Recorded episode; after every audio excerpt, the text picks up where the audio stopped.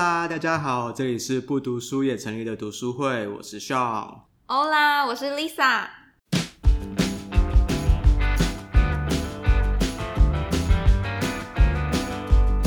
哎，为什么我们今天要用 Hola 做开场啊？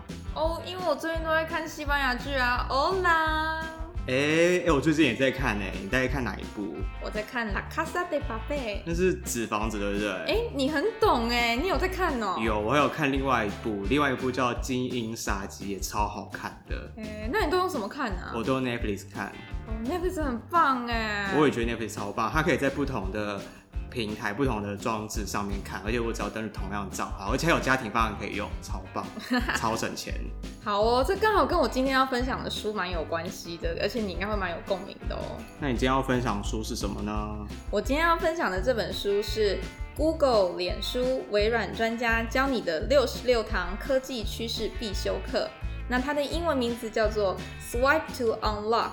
The Non-Coder's Guide to Technology and the Business Strategy Behind It。什么什么什么什么？你刚刚讲一大串，我完全没有听懂啊！你大家讲的东西会不会我也听不懂啊？哎呦，不会啦！这本书它写的非常的平易近人。它其实是由三位产品经理，他们分别是在 Google、微软跟脸书工作的。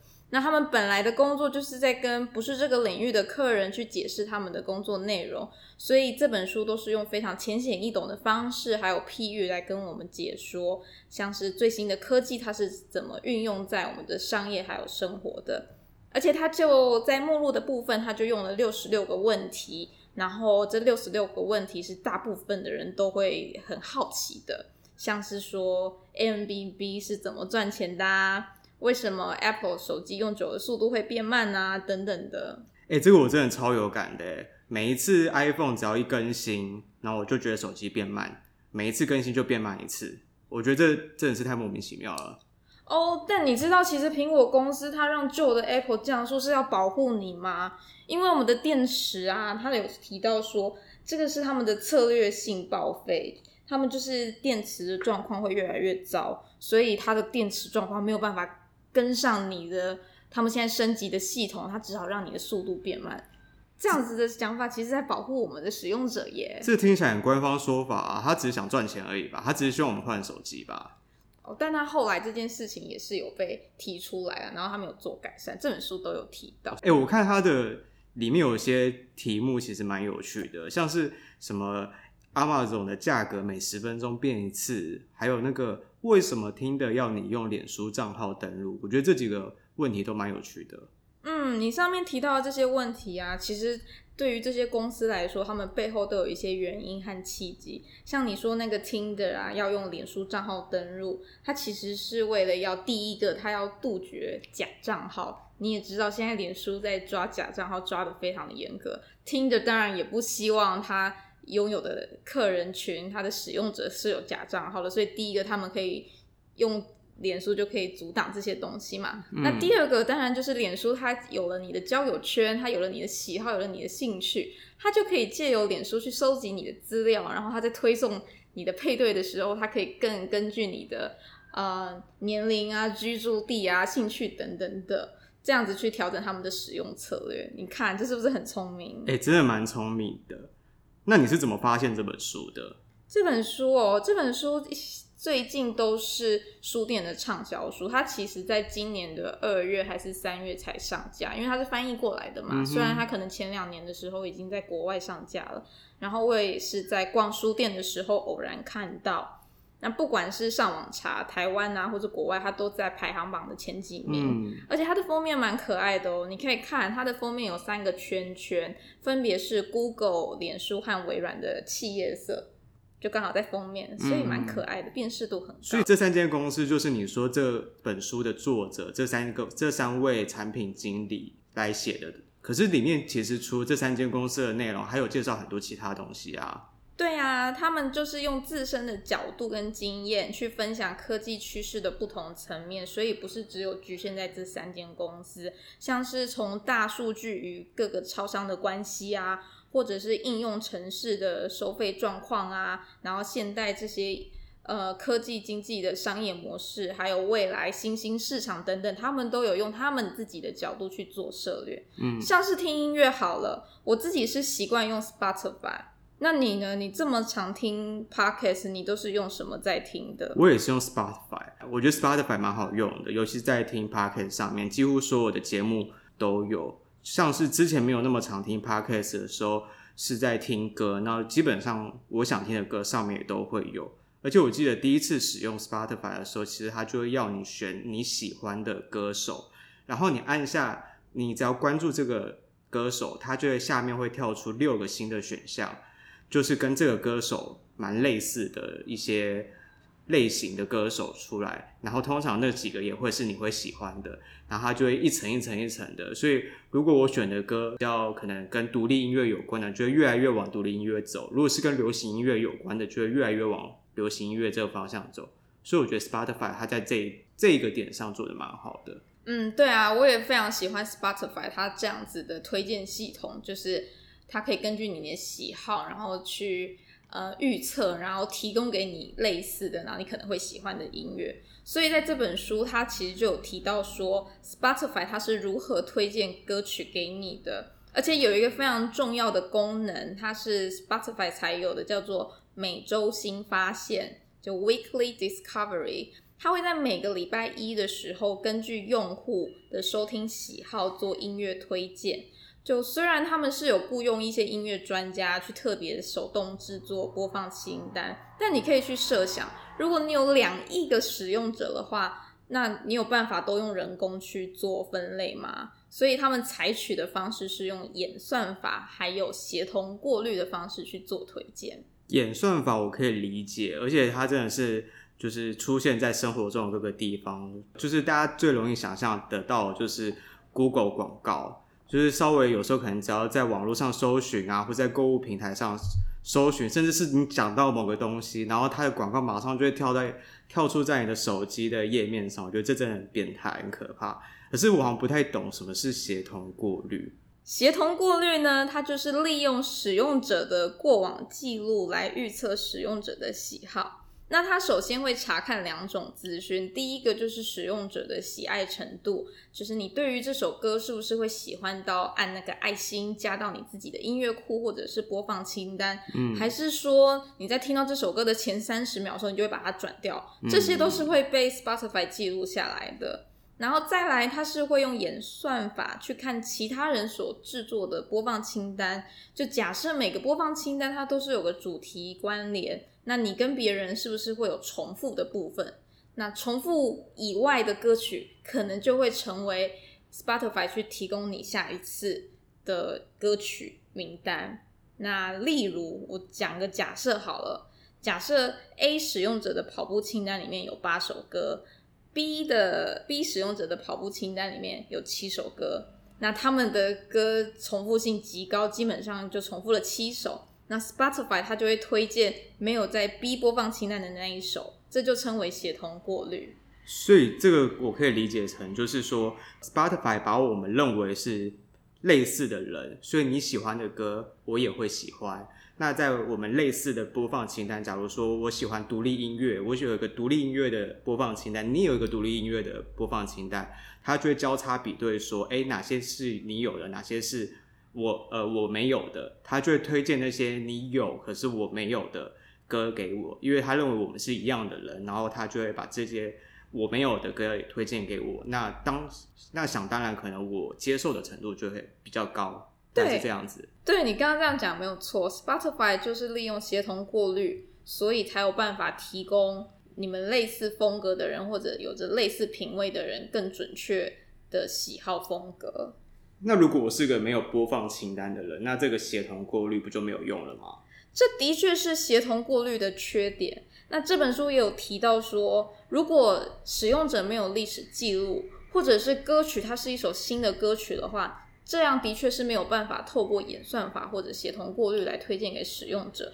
所以 Spotify 运用另外一个方式，叫做内容相关性推荐，它会将每个人或者是根据曲风去做一些不同的分类，像是独立音乐啊，然后 R&B 啊，摇滚乐啊，或者更仔细的分类，把它分类成新美国音乐啊、室内流行乐等等的。那它就会在一开始的时候，像你刚刚说的，一开始的时候，你是不是要去选择你可能会喜欢的类型？嗯，你可能会喜欢的歌手风格。对。那这个时候，它就会透过这些分类的方式去推荐你，你可能会喜欢的类似的音乐。所以它不只是针对使用者去做这个分类，它其实反过来也是对这些新出现的一些音乐或歌曲去做分类。然后我们就可以依照这些分类去选择我们自己喜欢的风格，那里面出现的也都是可能我会比较有兴趣的这些风格的歌。对的哟，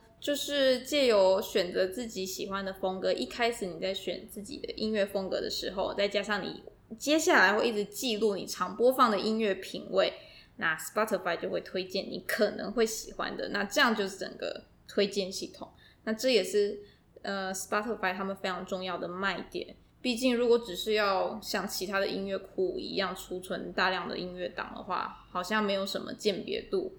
而且，如果你有一个高转换率，你的推荐系统是你的高转换率的话，那会让你的使用者粘着度更高。所以你也不太可能，你已经在这边建立了属于你自己的播放清单，你也不太可能会转换到其他的其他的平台去听音乐。这样子，Spotify 才可以守住既有的客户，而且随着客户量越大，它的协同过滤跟预测系统还有推荐系统都会越来越准确。嗯，所以像如果回到我们最一开始讨论的 Netflix，它就是会针对，假如说我今天喜欢看纸房子，然后它就会推荐一系列跟纸房子很类似的影集来推荐给我看，然后我可能看了觉得有趣，我就会点那个加到我的清单里面，然后就越加越多，越加越多。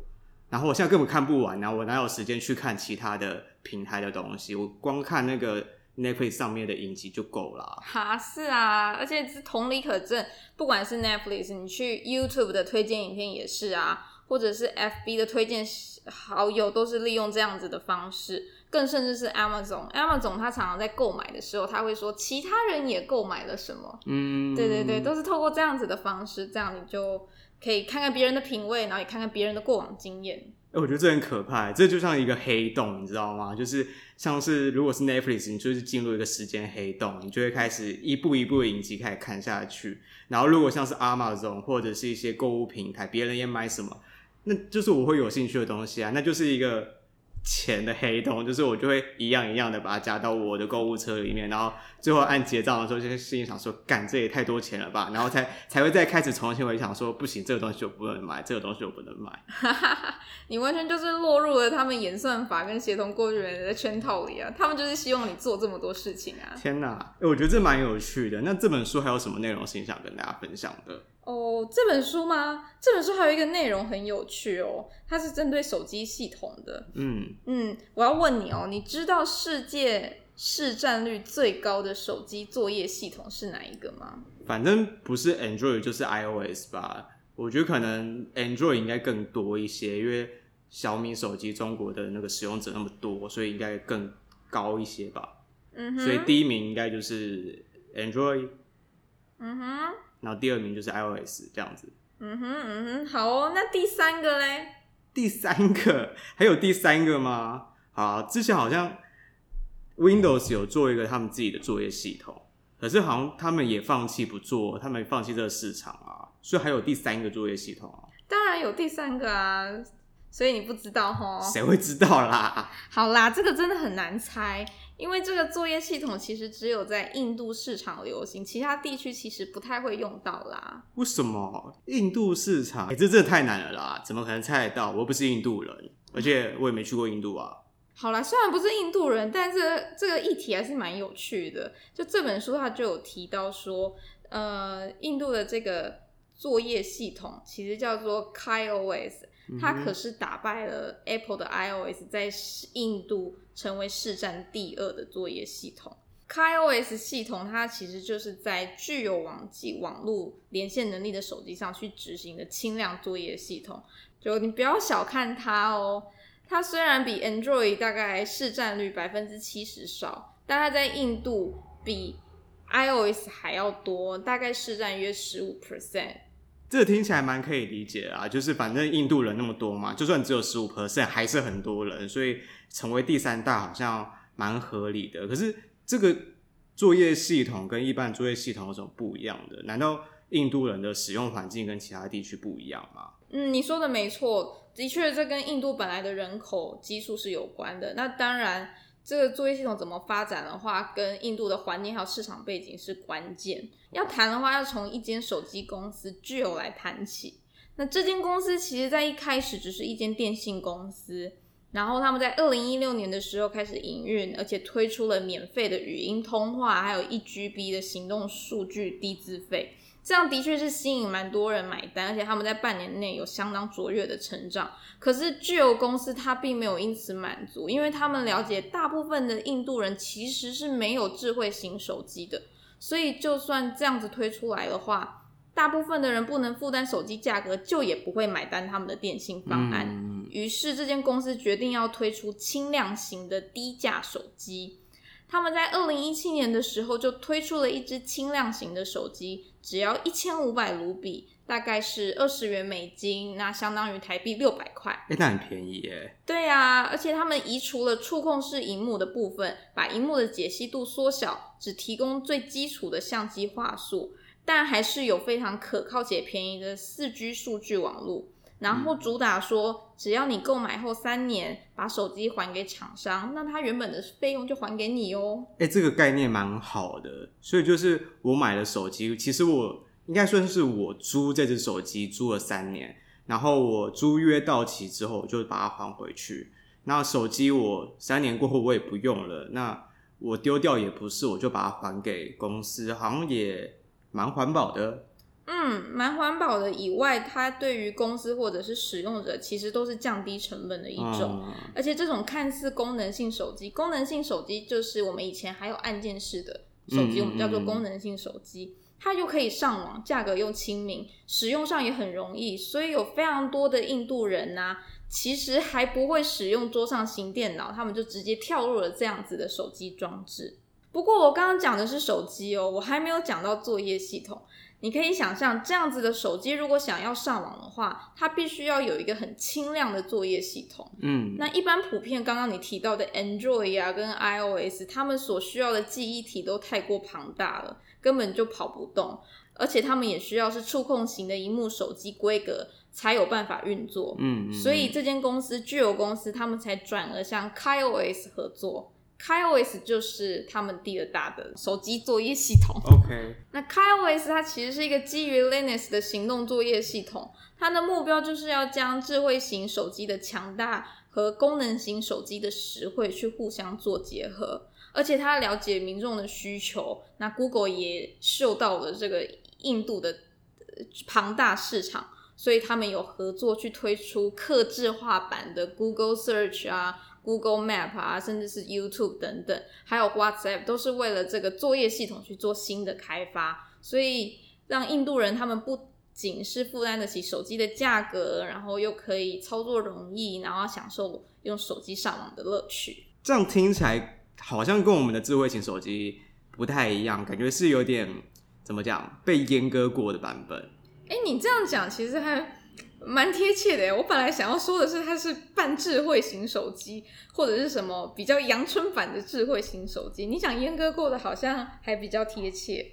那虽然好像你说的阉割过的，但是。巨油公司啊，这间手机公司，他们还是推出了非常多的网际网络服务，而且他们主打的这些服务流量都是免费的。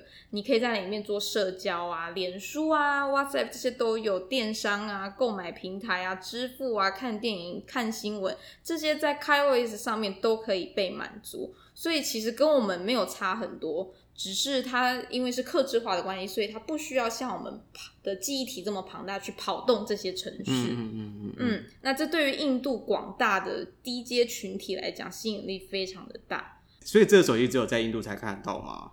没有没有没有，其实台湾也有哦。台湾也有。有哦，其实台湾也看得到哦。我有特别上网去查了一下，就是这种手机跟这个作业系统，它在台湾有办法买到，然后我就发现了。就是 Nokia 手机，你可以上网查一下，你打八一一零，它装载的作业系统就是 KaiOS。然后它长的样子啊，它长得就是很像黄黄的一根香蕉，然后它还是有保留原本的按键，然后它上网的功能也都没有没有减少，就是像刚刚提到的 Google 啊、YouTube、Facebook，然后 WhatsApp、Line 这些都还是有哦。其实有一点像是那种长辈用的手机啦。真的假的？哎、欸，我以为 Nokia 已经就是从这世界上消失了。我还记得我第一只手机就是 Nokia，然后。那时候就是怎么摔都摔不坏，然后当大家好像都，我记得我们高中的时候，大家都换了 Sony Ericsson 的手机，然后 Sony Ericsson 的手机上面可以玩很多游戏，然后我那时候还是用 Nokia 三一二零，嗯，什么都不能玩，然后它就只能传简讯。可是我记得，就是那时候有一件事情我觉得蛮有趣的，就是因为它是你刚刚说的功能型手机嘛，对，它是按键式，我记得那时候传简讯都传超快，而且可以就是在。书桌底下就是快速的打简讯，然后不会被发现。现在好像没有办法做这种事情。那智慧型手机你要去点点点点点，好像而且那个光那么亮，感觉一定会被发现。好像也是齁，而且现在的手机操作也越来越大只，你一定要两只手才有办法在那边打字跟打简讯。对啊，以前小小只的一只就可以一手掌握。而且以前打简讯真的打超快的。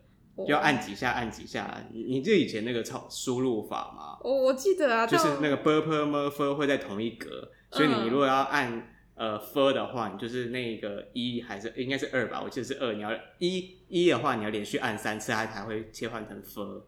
哇塞，你怎么还会记得这么清楚啊？你好厉害哦！以前就是可以完全不看手机，然后就可以在那边偷打简讯。那你现在也可以换啊，你可以换回去用。用 Nokia 这样子的手机啊，还有键盘哟。不行，我觉得回不去了，跟那个犀利人妻一样，回不去了。回不去了。对，我用那个手机追剧，不知道用小荧幕追剧感觉很没 feel 哎。你追剧可以用别的电器产品去追剧啊，手机就应该是个手机的功能，不是吗？对啦，现在手机其实结合了很多东西，可是好像也不是所有的功能都是我们需要的。嗯，我后来。就是看完这个篇章，然后我又上网稍微看了一下 KaiOS 这个系统，然后还有 Nokia 这个手机的一些操作运作。我其实觉得可以回归到以前很简单的方式的手机，好像还蛮亲民而且简单的。现在的手机啊，虽然很大只，然后可以运用非常多的程式，就像一个小电脑一样。嗯，但。也因为这样，当我手机不见的时候，我非常的痛苦，就很焦虑啊，甚至手机没电，我就会开始焦虑了，是吧？而且手机没电，你是不是要随身带着行动电源？你要随身带着尿袋啊，尿袋。但手机基本的功能不就是为了让你可以好好的跟别人保持联络吗？可是我觉得现在反而变成大家太专注在手机上面，然后可能大家。聚会吃饭，然后各自在划各自的手机，有种科技冷漠感，好一点本末倒置的感觉。还好跟我吃饭的，我不会让他们一直用手机。好，就下次吃饭，然后我们就把手机全部放在一起，叠在一起这样子。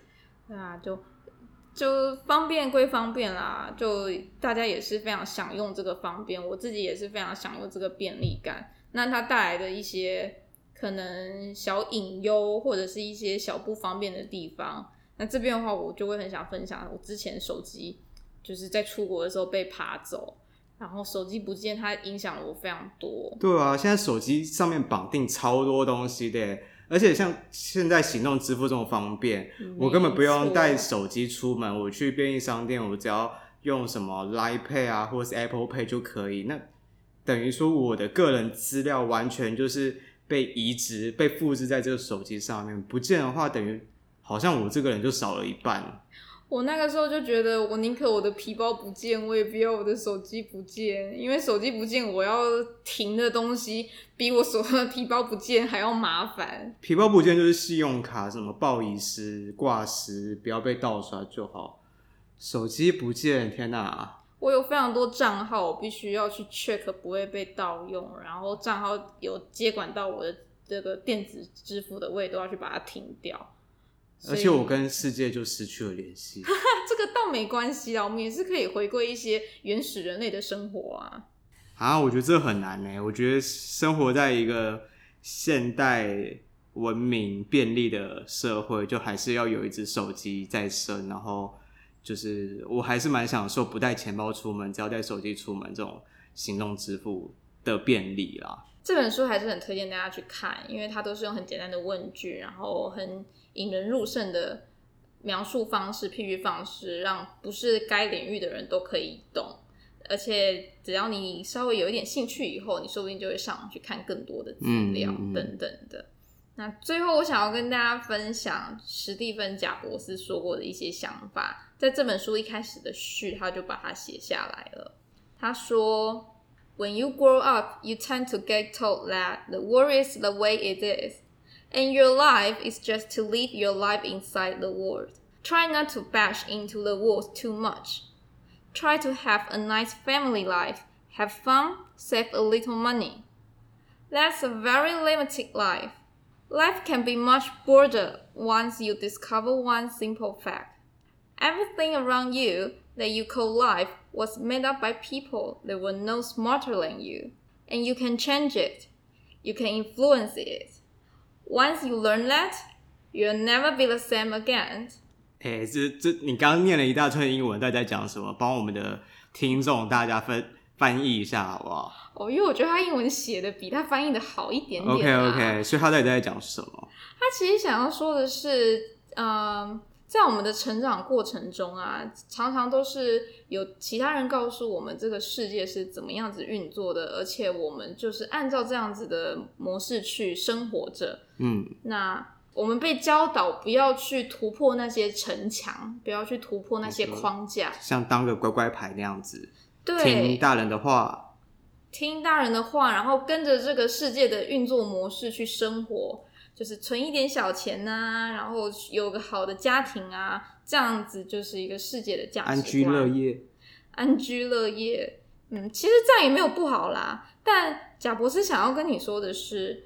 他说：“其实生活跟世界是可以更广阔的，而且你会发现，所有围绕在你身边的事情，可能都是有其他人试着去冲撞原本的体制，然后去做一些发想，然后来建构而成的。而且任何一个人都可以试着去改变它，任何一个人都可以试着去影响别人。”那如果你发现了这样子的一件事情的话，你就会觉得你的生命或者是你现在开始的生活不会再跟以前一样了。其实这让我想到，就是我们会做这个 podcast 的初衷，就最一开始其实很简单，就是我们想记录跟分享我们的读书会。